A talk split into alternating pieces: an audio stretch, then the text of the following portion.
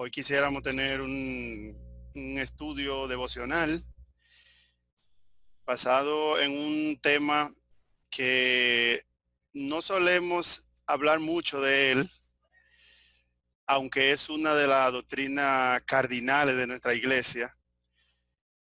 Y quisiera sacar algunas lecciones interesantes acerca de este tema.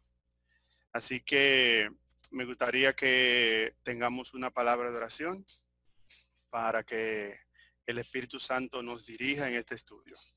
Oramos. Nuestro Dios y Padre, muchas gracias. Gracias por la oportunidad de, aún en la distancia, por estos medios virtuales, esparcir, Señor, la palabra. Permite que lo que hablemos esta noche el Espíritu Santo pueda dirigirlo a cada corazón y que podamos, Señor, sacar la mejor enseñanza. Pero no solo escuchar la palabra, no solo saber de ella, sino que tú nos permita vivirla, sobre todo en estos tiempos tan difíciles y aún los que se acercan, que tu palabra sea nuestro faro, nuestro guía y que sea, Señor, la esperanza que tiene para nosotros. Bendice tu iglesia que hoy se reúne por, este medio y permite que cada uno sea impregnado, que cada uno sea bendecido por medio de tu palabra. En el nombre de Jesús. Amén. Me gustaría iniciar eh, leyendo al profeta Jeremías en el capítulo 29, versículo 11. Él nos dice, porque yo sé muy bien los planes que tengo para ustedes, afirma el Señor. Planes de bien y no de calamidad, a fin de darles un futuro y una esperanza. Hoy me gustaría que analicemos un poquito el tema del santuario, desde una óptica no compleja ni con la profundidad de todo lo que envuelve la doctrina, sino yo le diría el ABC del santuario. Me gustaría que analicemos los muebles, los espacios físicos, y luego vamos a pasar a ver a Jesús moviéndose en Apocalipsis a través del santuario. Y entonces al final vamos a compartir tres grandes lecciones que nos revela el tema del santuario. Así que me gustaría que vean esta imagen pueden notar, ahí tenemos una vista panorámica del santuario.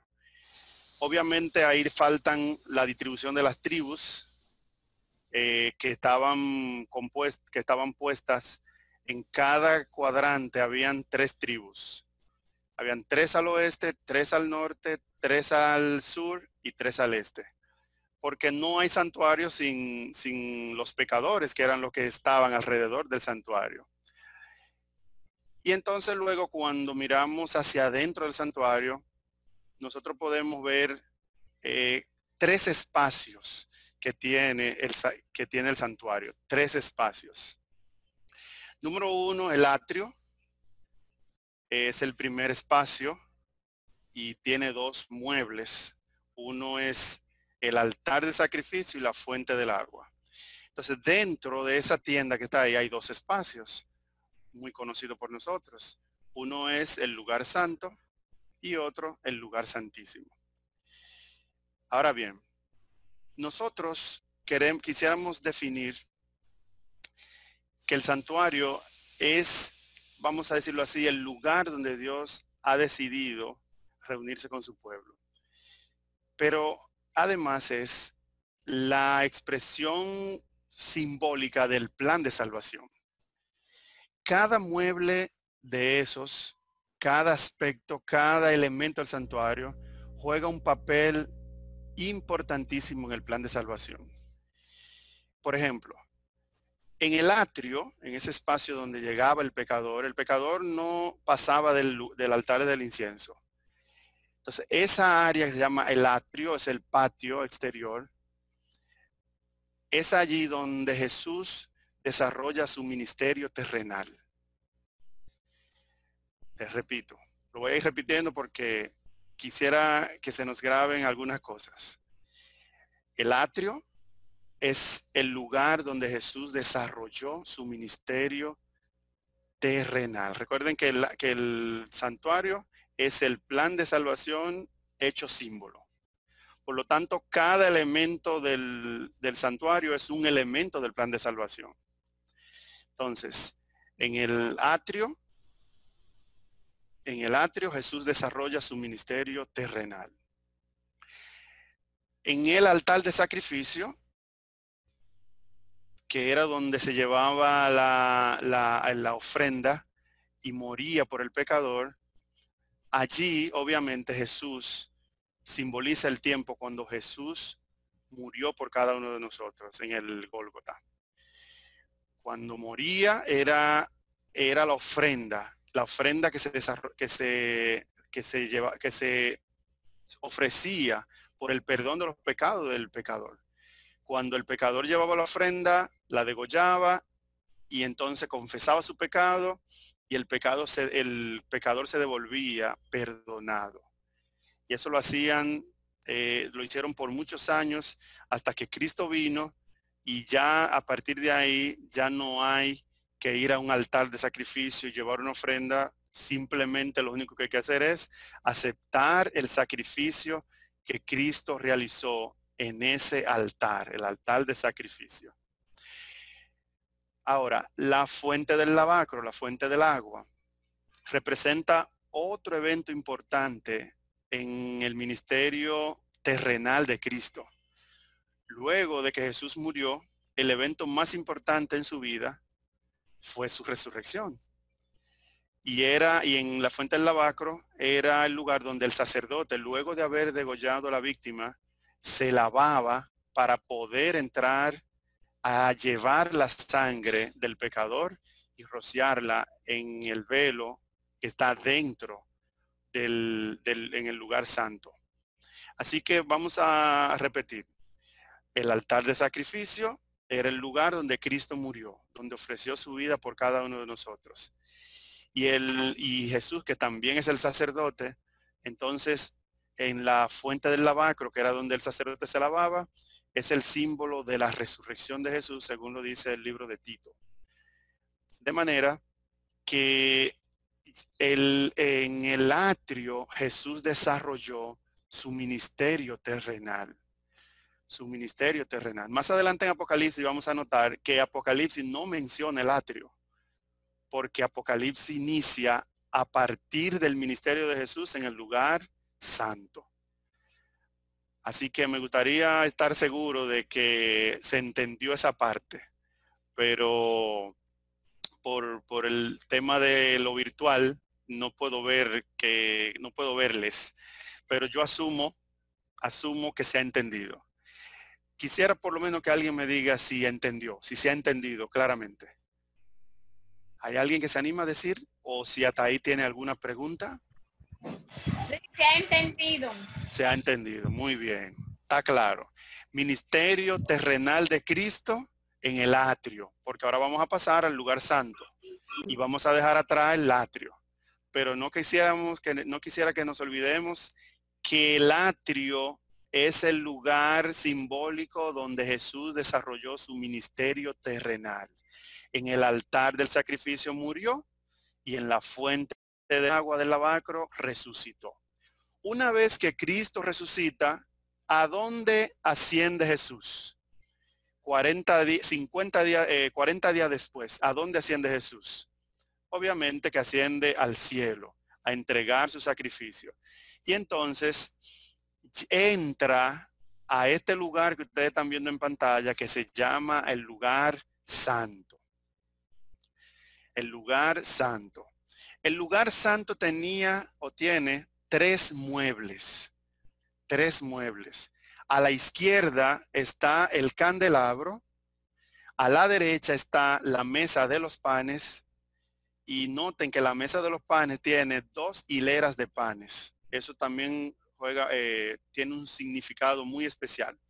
Y en el fondo entonces está lo que se llama el altar del incienso a la izquierda el candelabro, A la derecha está la mesa de los panes con dos hileras de panes. Y en el fondo está el altar del incienso. Algo sumamente importante en este espacio del santuario es que cada mueble que hay tiene una obra continua. Me explico. La lámpara tenía que arder continuamente. ¿Cómo tenía que arder la lámpara? Continuamente. O sea, no podía haber un momento, un solo momento, donde esa lámpara deje de estar encendida. Por lo que ustedes van a entender más adelante qué significa. Esa lámpara, si se apagaba, había problema. Por lo tanto, no le debía faltar aceite. Debía estar ardiendo continuamente. Los panes que se colocaban en la mesa, en esa mesa que estaba allí, tenían que ser panes frescos.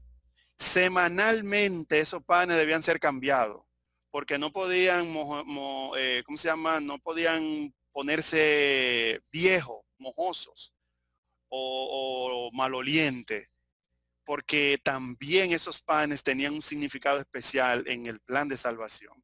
Así que semanalmente esos panes debían de ser cambiados. Y el incienso no podía dejar de oler. Ese aroma, ese combustible que se le echaba, no podía dejar, de, no, se, no se podía gastar. Porque si se gastaba, entonces había un problema en, el, en la obra del ministerio de Cristo. Así que aquí, en este lugar del santuario, Cristo llevaba una obra continua.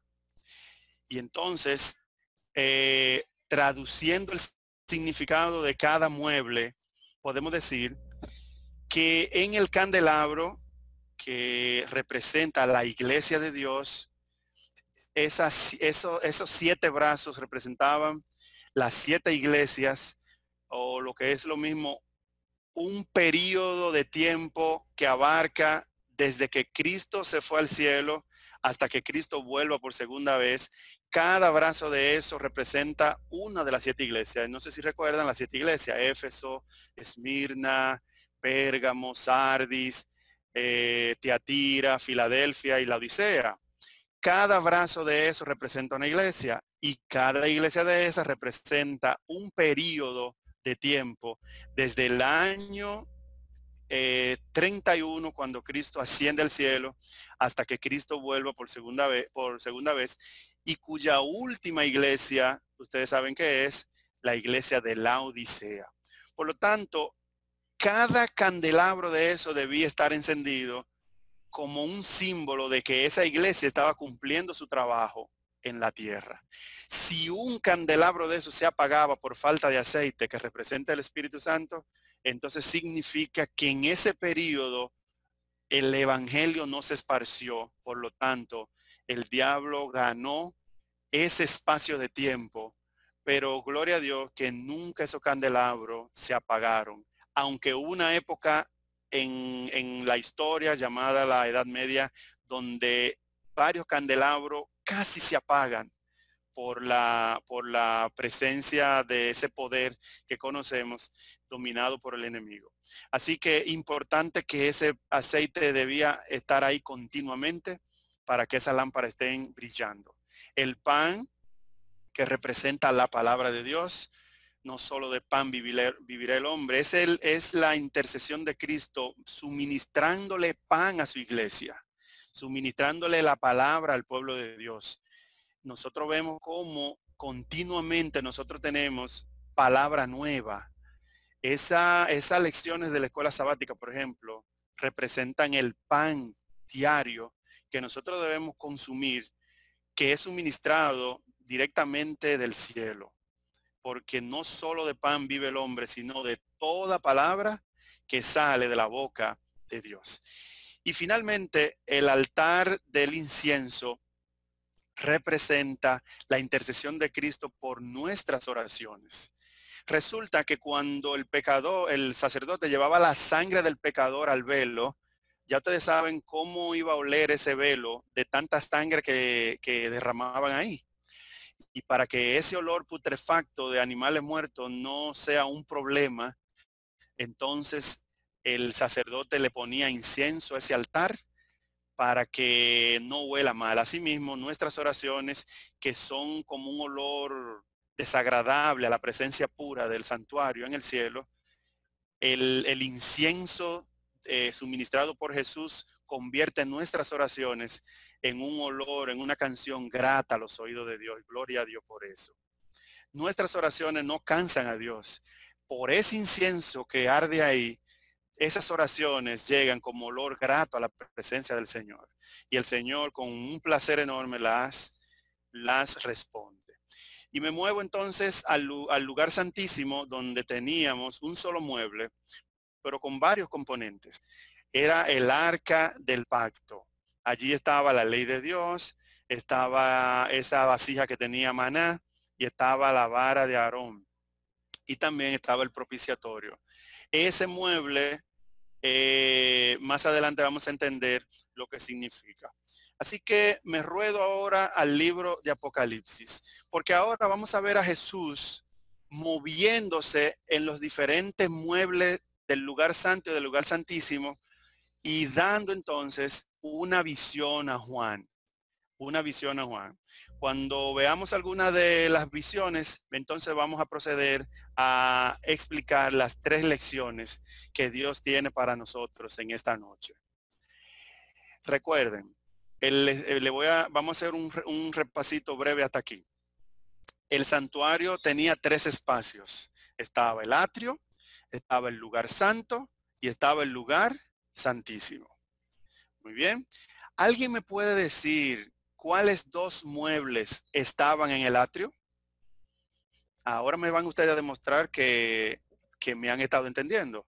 Habían dos muebles en el atrio. ¿Cuáles eran? ¿Alguien se anima y quita su, eh, pone su micrófono y me dice? Habían dos muebles. ¿Cuáles eran? El, altar de sacrificio y el lavado de las manos. Y en la fuente del lavacro. Muy, muy bien. En el altar de sacrificio eh, representa la muerte de quién? ¿La muerte? De Cristo. muy bien. Y el altar de y la fuente del lavacro, ¿qué evento del ministerio de Jesús en la tierra representa? La, ¿La qué? El bautismo. o la resurrección. La resurrección, el bautismo no, la resurrección. Eventos importantes en el ministerio de Cristo, su muerte y luego su resurrección cuando Jesús resucita, asciende al cielo y entra a ministrar en el lugar santo. El lugar santo tiene tres muebles. ¿Hay, alguien que se anima a decirme cuáles muebles son esos? Tres muebles. La mesa, el candelabro. El candelabro, muy bien. La mesa de los panes. La mesa de los panes, excelente. ¿Y cuál más? El incienso. Y el altar del incienso. importantísimo, importantísimo que lo que iba a ocurrir en el lugar santo era una obra continua. ¿Una obra cómo? Continua. Continua. Eh, el candelabro debía arder continuamente. la mesa de los panes tenían que tener panes frescos continuamente. Y el altar del incienso tenía que tener ese combustible del incienso continuamente. Nada de eso podía faltar, porque si algo de eso faltaba, significaba entonces que Cristo dejó de suministrarle a su pueblo, suministrarle aceite, suministrarle pan y suministrarle incienso. Por lo tanto, eh, nada de eso podía faltar. Es la obra de Cristo continuamente. Y es por eso que ese poder de en la Edad Media atenta contra el lugar santo y asume él la palabra poniéndole en un solo idioma, asume ese poder, el control de la iglesia, diciendo que ellos eran la iglesia y no podía haber ninguna otra iglesia, y asumen ellos el incienso, diciéndole a la gente que ellos tenían que ir donde ellos a pedir, a confesar sus pecados. Fue un ataque, según el libro de Daniel, un ataque al lugar santo a ese ministerio continuo, ese ministerio sacerdotal de Cristo. Pero gloria a Dios que ese poder ha sido vencido y ahora mismo, aunque está con una herida mortal, Cristo mantuvo el poder de su ministerio continuo a favor de su pueblo. Así que ahora Cristo, una vez resucita, entonces entra al lugar santo. Entra al lugar santo. En el lugar santo, entonces, Juan, en la primera visión, él, Juan lo ve en un lugar del lugar santo. Dice eh, Apocalipsis 1.9, y me volví para ver la voz que hablaba conmigo y vuelto vi siete candeleros de oro. ¿Ven ustedes? Juan en el lugar santo, a su izquierda ve entonces siete candeleros de oro y en medio de los siete candeleros uno semejante al Hijo del Hombre. ¿Quién era ese que estaba allí en medio de los candeleros? ¿Quién era ese? ¿Me pueden decir quién era ese? Jesucristo. Ese era Jesucristo. Una vez que Él asciende, una vez que resucita, entonces Él entra al lugar santo y Juan lo ve en, en, medio de los siete candeleros. Dice el vestido de una ropa que llegaba hasta los pies y ceñido hasta el pecho con un cinto de oro. Ese era Cristo. Ahora, interesante. Cada vez que Juan ve una tiene una visión en el cielo, entonces algo ocurre en la tierra. Repito, cada vez que Juan ve una, tiene una visión en el cielo, algo ocurre en la tierra. Por ejemplo, esta visión Juan la está viendo en el cielo, porque está diciendo que, que vio a Cristo en medio de los siete candeleros, o sea, en, lo, en, el, en el candelero del lugar santo que está en el santuario del cielo. Ahora, luego de esa visión, ¿qué ocurre en la tierra relacionada con esa visión? Bueno, en Apocalipsis 2 y 3 tenemos el mensaje a las siete iglesias. Y no vamos a detallar ni vamos a dar, eh, vamos a profundizar en el tema de las siete iglesias, pero las siete iglesias son los siete periodos que iba a vivir el pueblo de Dios desde que Cristo asciende al cielo hasta que venga por segunda vez. Cada iglesia, la de Éfeso, la de Esmirna, la de Pérgamo, cada iglesia representa un periodo de tiempo. Un periodo de tiempo. Y el último de esos periodos es la iglesia de la Odisea, que es la iglesia de hoy, la que comenzó en el año 1844 y va a estar de pie hasta que Cristo venga. Por lo tanto, cuando Juan ve a Cristo en los siete candelabros en el cielo, entonces, en la tierra hay algo que conecta con esa visión, que son las iglesias de Apocalipsis 2 y 3. Ahora, ¿qué otro mueble, además de los candelabros, estaban en el lugar santo? ¿Qué otro mueble? Habían dos muebles más. ¿Cuál otro mueble? El altar del incienso. Y también la mesa.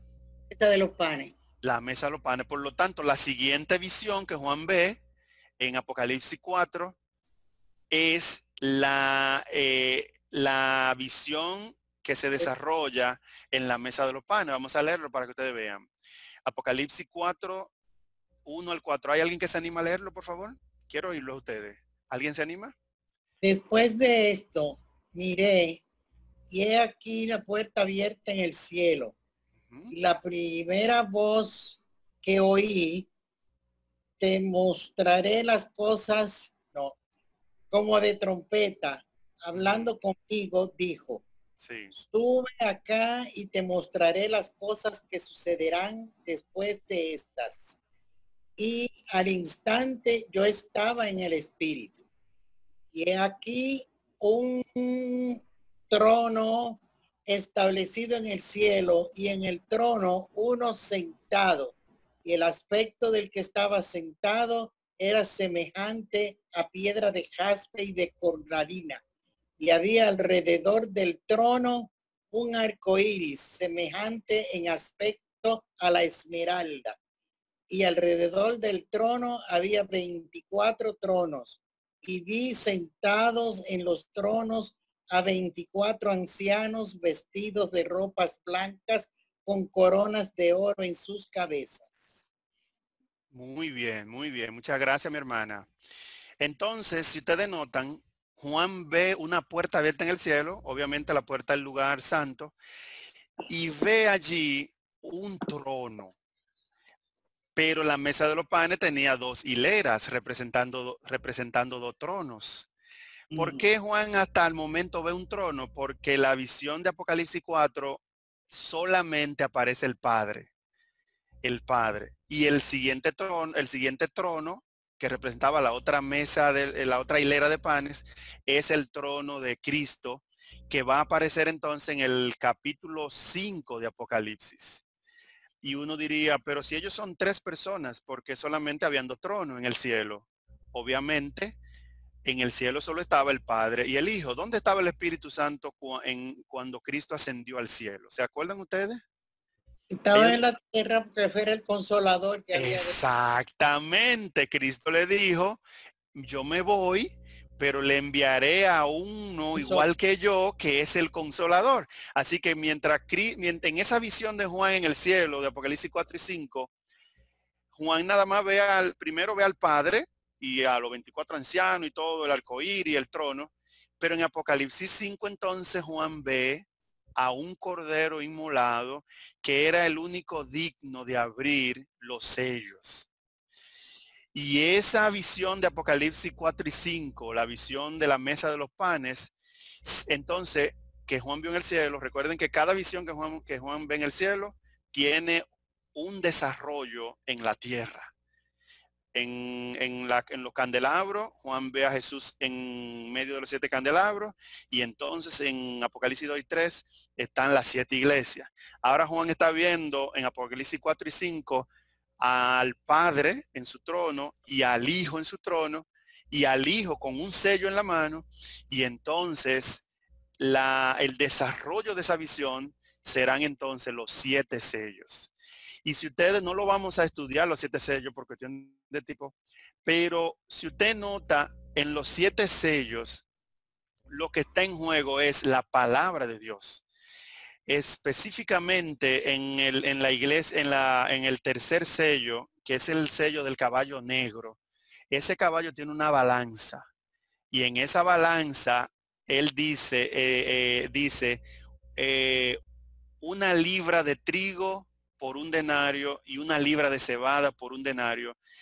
Y eso eran los dos elementos básicos del pan. Por lo tanto, lo que, eh, lo que indica la Biblia ahí es que iba a haber un periodo de tiempo donde el pan, que es la palabra de Dios, iba a escasear. Y nosotros sabemos que en la Edad Media, 1538 hasta 1798, el pan de la palabra de Dios escaseó. Escaseó porque ya como le dije, un poder la secuestró, la puso en un solo idioma y solamente ellos tenían acceso a esa palabra.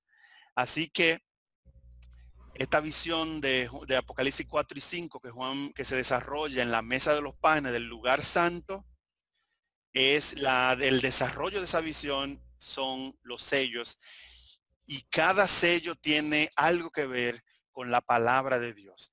Nos movemos entonces hacia el siguiente mueble el mueble que nos falta, ya vimos el candelabro, ya vimos la mesa de los panes. Entonces, ¿qué otro mueble tenía el lugar santo? Vamos a ver. Del incienso. El altar del incienso. Y entonces Juan ve una, Juan tiene también una visión en el altar del incienso. Y yo quisiera que, que alguien pudiera leer ahora Apocalipsis 8. ¿Hay alguien por diferente que pueda leer Apocalipsis 8? Ya, yo lo leo. Adelante, mi hermana. Y vi a los siete ángeles que están de pie delante de Dios, a los cuales se le dieron siete trompetas. Se acercó otro ángel y se puso de pie frente al altar. Tenía un incensario, un incensario de oro y se le entregó mucho incienso para ofrecerlo junto con las oraciones de todo el pueblo de Dios sobre el altar de oro que está delante del trono.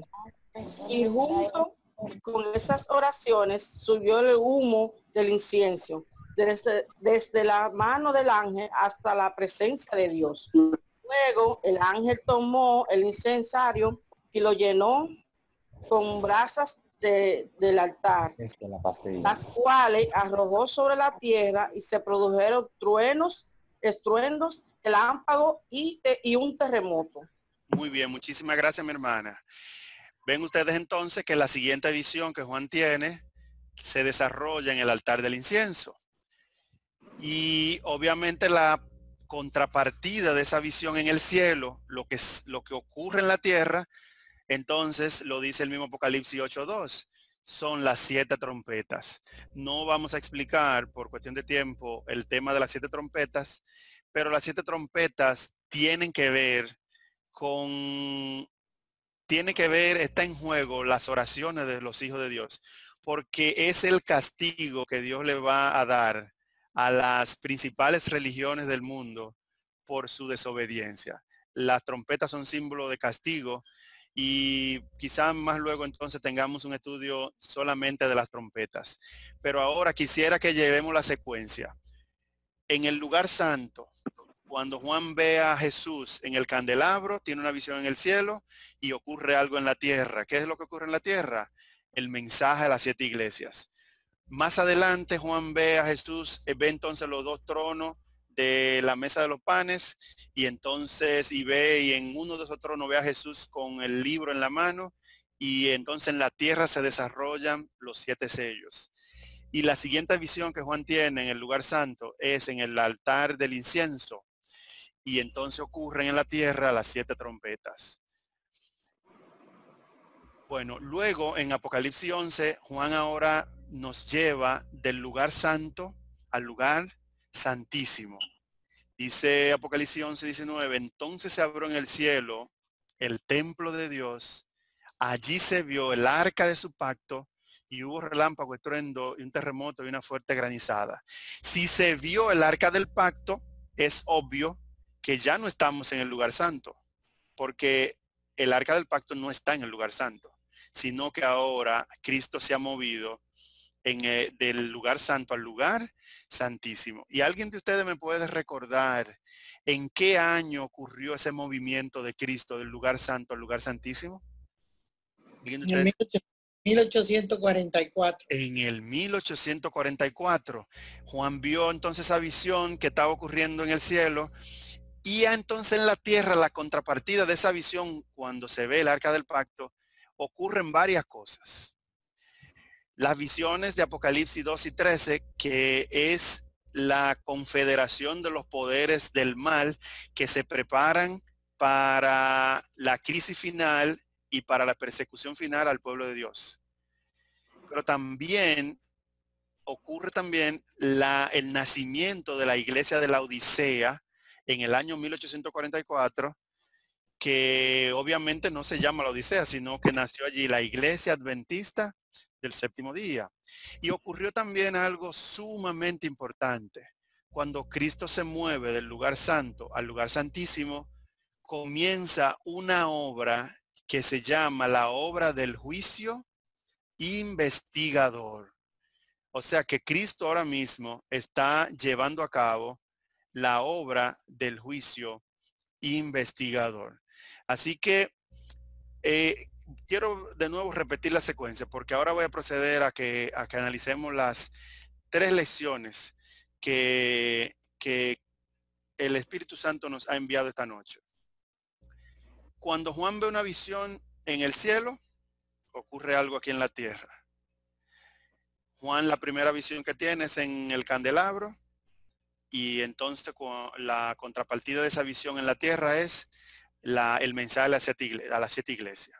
En Apocalipsis 4 y 5, Juan tiene una visión en la mesa de los panes del lugar santo, donde hay dos tronos, y allí ve al Padre, y, en el capítulo 4 y en el capítulo 5 ve al Hijo con el sello en la mano, con el libro en la mano, con siete sellos.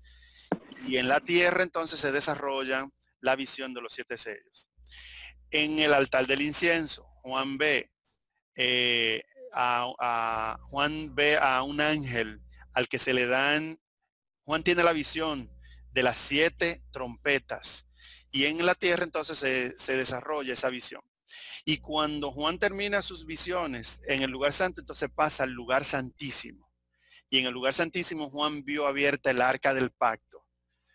Y las contrapartidas de esa visión del lugar santo es, número uno, la, confederación de los poderes que menciona Apocalipsis 2 y 13.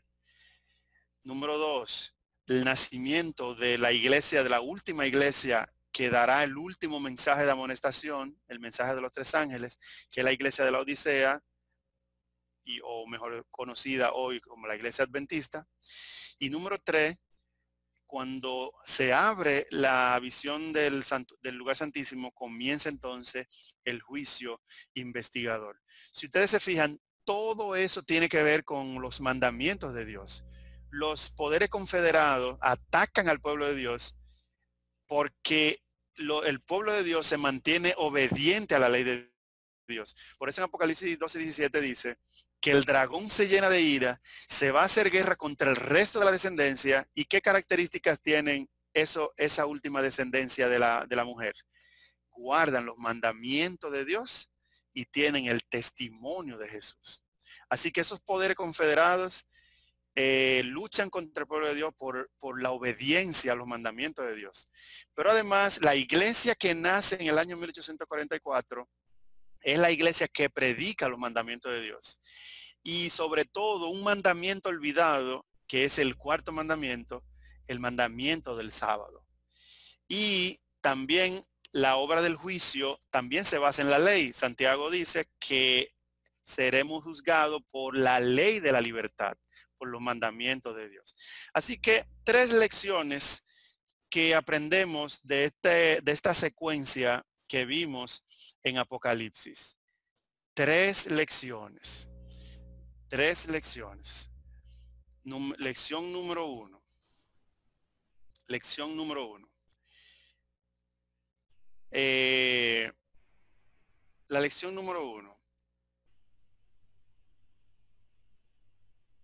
Todo lo que ocurre en el, en el cielo es, es, la, es, respuesta de lo que pasa, no, perdón, todo lo que ocurre en la tierra está conectado con algo que ocurre en el cielo. Repito, todo lo que ocurre en la tierra es respuesta de algo que ocurre en el cielo. En el cielo, Juan ve a Jesús con los siete candelabros, echándole su aceitito para que se mantengan dándole la luz. En la tierra, están las iglesias brillando, cumpliendo la misión de Jesús. Pero no solo con las iglesias, no solo con las iglesias. Lo que te ocurre a ti en tu vida no es casualidad.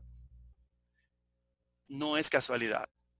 Algo está ocurriendo en el cielo. Algo está ocurriendo en el cielo para que te esté pasando lo que te está pasando. Y hay ejemplo de eso. Job aquí en la tierra sufría los embates de una prueba que él ni siquiera sabía que estaba ocurriendo.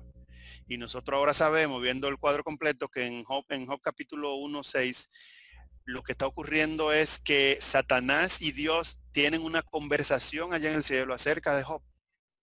Por lo tanto, allá en el cielo está pasando algo, pero aquí en la tierra Job está sufriendo eh, esa crisis que le vino debido, vamos a decirlo así, a un debate que tenían Dios y Satanás. Por lo tanto, en esta noche me gustaría que tú entiendas que lo que te ocurre aquí en la tierra no es casual. No es casual, no es un infortunio, no es que a un vecino se, se le dio para molestarte, o a un profesor, o a un compañero de trabajo, o un familiar.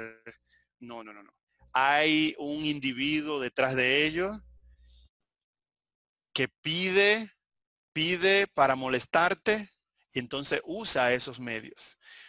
pero así como Jesús se mueve en el cielo en favor de sus hijos y en favor de su iglesia, también se mueve en el cielo en favor tuyo. Porque la iglesia no son las paredes. La iglesia eres tú y soy yo. Número dos, lección número dos, Dios es un Dios que no improvisa. El santuario nos revela que Dios tiene un plan, un plan bien estructurado, un plan bien definido para la salvación de sus hijos. Y Dios va a hacer hasta lo imposible, hasta lo imposible para que tú y yo nos salvemos. Repito, Dios, lo, lo, lo, lo que más Dios desea es tu salvación. Por lo tanto, ideó ese plan que se llama el plan de salvación y que lo simbolizó por medio del santuario, porque Dios es un Dios que no improvisa.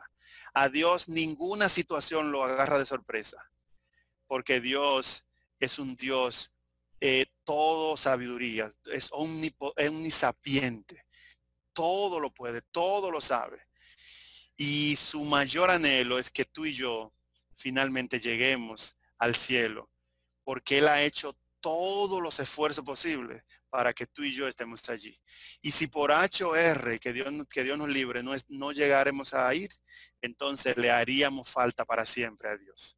Por lo tanto, Él va a hacer todo lo, todo lo posible. Si tú te fijas, sigue el curso de tu vida para que tú veas cuánto esfuerzo ha hecho Dios para que tú estés donde tú estás hoy en la iglesia. O sea, hay veces que uno se desanima, hay veces que situaciones lo, lo, chocan, pero viene el Espíritu Santo y comienza a trabajar con nosotros y no nos deja solo, porque el mayor anhelo de Dios es que tú y yo nos salvemos. Y una tercera lección que aprendemos de la secuencia que hemos visto es que tenemos que seguir a Cristo por donde quiera que Él va lo seguimos aquí en el atrio, vimos a través de los evangelios, vimos su vida, vimos su sacrificio en la cruz y vimos su resurrección. Por medio de Apocalipsis lo hemos seguido en el lugar santo y vimos cómo Él ministra en el candelabro a favor de su iglesia, cómo le ofrece pan, el pan espiritual y cómo intercede por nuestras oraciones en el altar del incienso. Así que luego entonces lo seguimos hasta el lugar santísimo, donde aguardamos allí, revisando nuestros corazones, porque Él está revisando los libros. Y un día no muy lejano procederá al juicio de los vivos. Y entonces, cuando termine el juicio, se va a parar, como dice Daniel 12, y entonces vendrá a buscar a sus hijos. Por lo tanto, debemos seguirlo. Y seguir a Jesús significa mantener una relación estrecha con Él. Cada día nuestro primer trabajo debería ser buscar al Señor, mantener esa relación eh, diaria con Él, porque es la, es la única garantía que tenemos de seguir al Cordero por donde quiera que va. Recuerden, por ejemplo, los 144 mil que se caracterizan porque siguen al Cordero por donde quiera que va. Pero no es un asunto de, del futuro, es un asunto del día a día, a partir de, de hoy, si no lo estábamos haciendo. Cada día debemos seguir al Cordero a través de su palabra, a través de la oración y por medio de la testificación. Por lo tanto, eh, quisiera, quisiera despedirme entonces con dos citas. Esta del Salmo 139. ¿Hay alguien que la puede leer, por favor? Salmo 139. ¿Puede alguien leer esos versículos del Salmo 39? Vamos a ver quién se anima, quién está ahí todavía. Adelante. Adelante. Oh, oh, Jehová, tú me has examinado y conocido. Tú has conocido mis, mi sentarme y mi levantarme. Has entendido desde lejos mis pensamientos has escudriñado mi andar y mi reposo y todos mis caminos que son conocidos, pues aún no está la palabra, no está la palabra en mi lengua. Y aquí, oh Jehová, tú lo sabes todas. Alabado sea el nombre de Dios. todas. Alabado sea el nombre de Dios. Eh, ¿Pueden ustedes analizar, pueden ustedes entender esa cita del Salmo? ¿Puedes tú hacer tuyas esas palabras? Oh Jehová, tú me has examinado y conocido. El Señor nos conoce porque, eh, porque así le ha placido, porque somos sus criaturas y somos lo más importante que, que Él tiene aquí en la tierra. Tú has conocido mi sentarme mi levantarme, has entendido mi pensamiento. O sea, Dios nada de nosotros lo agarra por sorpresa. Alabado es el nombre de Dios y está deseoso de darte la salvación. Y como leíamos, como leíamos en, en Jeremías, Jeremías 29 dice, porque yo sé muy bien los planes que tengo para ustedes, afirma el Señor. Planes de paz y no de mal, planes de bien y no de mal, para darnos un futuro y una esperanza. ¿Hay alguien que desea ese futuro glorioso y esa esperanza? ¿Alguien, ¿alguien dice amén? Alabado sea el nombre de Dios. Así que, así que esperamos que, que estas palabras te motiven a, seguir al Cordero por donde quiera que va. A entender que el Cordero está trabajando por tu salvación de día y de noche 24-7. Y que no importa lo que te esté ocurriendo ahora, Él sabe todo. Y Él, si algo no está, no está muy bien ahora en tu vida, Él también lo sabe. Y si te está pasando una situación difícil, Él la sabe. Y Él va a sacar lo mejor de ti por medio de esa situación. Que el Señor te bendiga y que te dé un futuro y una esperanza, la esperanza de salvación en Cristo Jesús. Amén. Amén. Amén, amén. Muy bien, vamos a orar. Nuestro Dios y Padre, muchas gracias, Señor, porque tú estás ocupado en nuestra salvación. Nos has dado el santuario para que entendamos lo simple, lo sencillo que es la salvación, pero lo costosa que es porque eh, tiene un precio que es de sangre y es la sangre de tu Hijo. Quisiéramos, Señor, que tú nos dé tu bendición, que tú nos dé tu salvación y que nos permita, Señor, seguirte por medio del santuario y que nos permita, Señor, penetrar al lugar santísimo, como dice la carta a los hebreos, que ahora podemos acceder al lugar santísimo y que una vez en el lugar santísimo tú puedas, Señor, corregir nuestra vida para que podamos hacer hallado acepto en el juicio investigador. Permítenos, Señor, que cuando vengas por segunda vez, entonces puedas identificarnos como tus hijos y de una vez y por todas sacarnos de este mundo de dolor y llevarnos a vivir contigo para siempre. Que esa sea la realidad de tus, de tus hijos de la iglesia de Quisqueya 2 y que cada uno de ellos y sus familiares puedan, Señor, en aquel día darnos el abrazo eterno, vivir contigo para siempre. En el nombre de Cristo Jesús. Amén. Amén.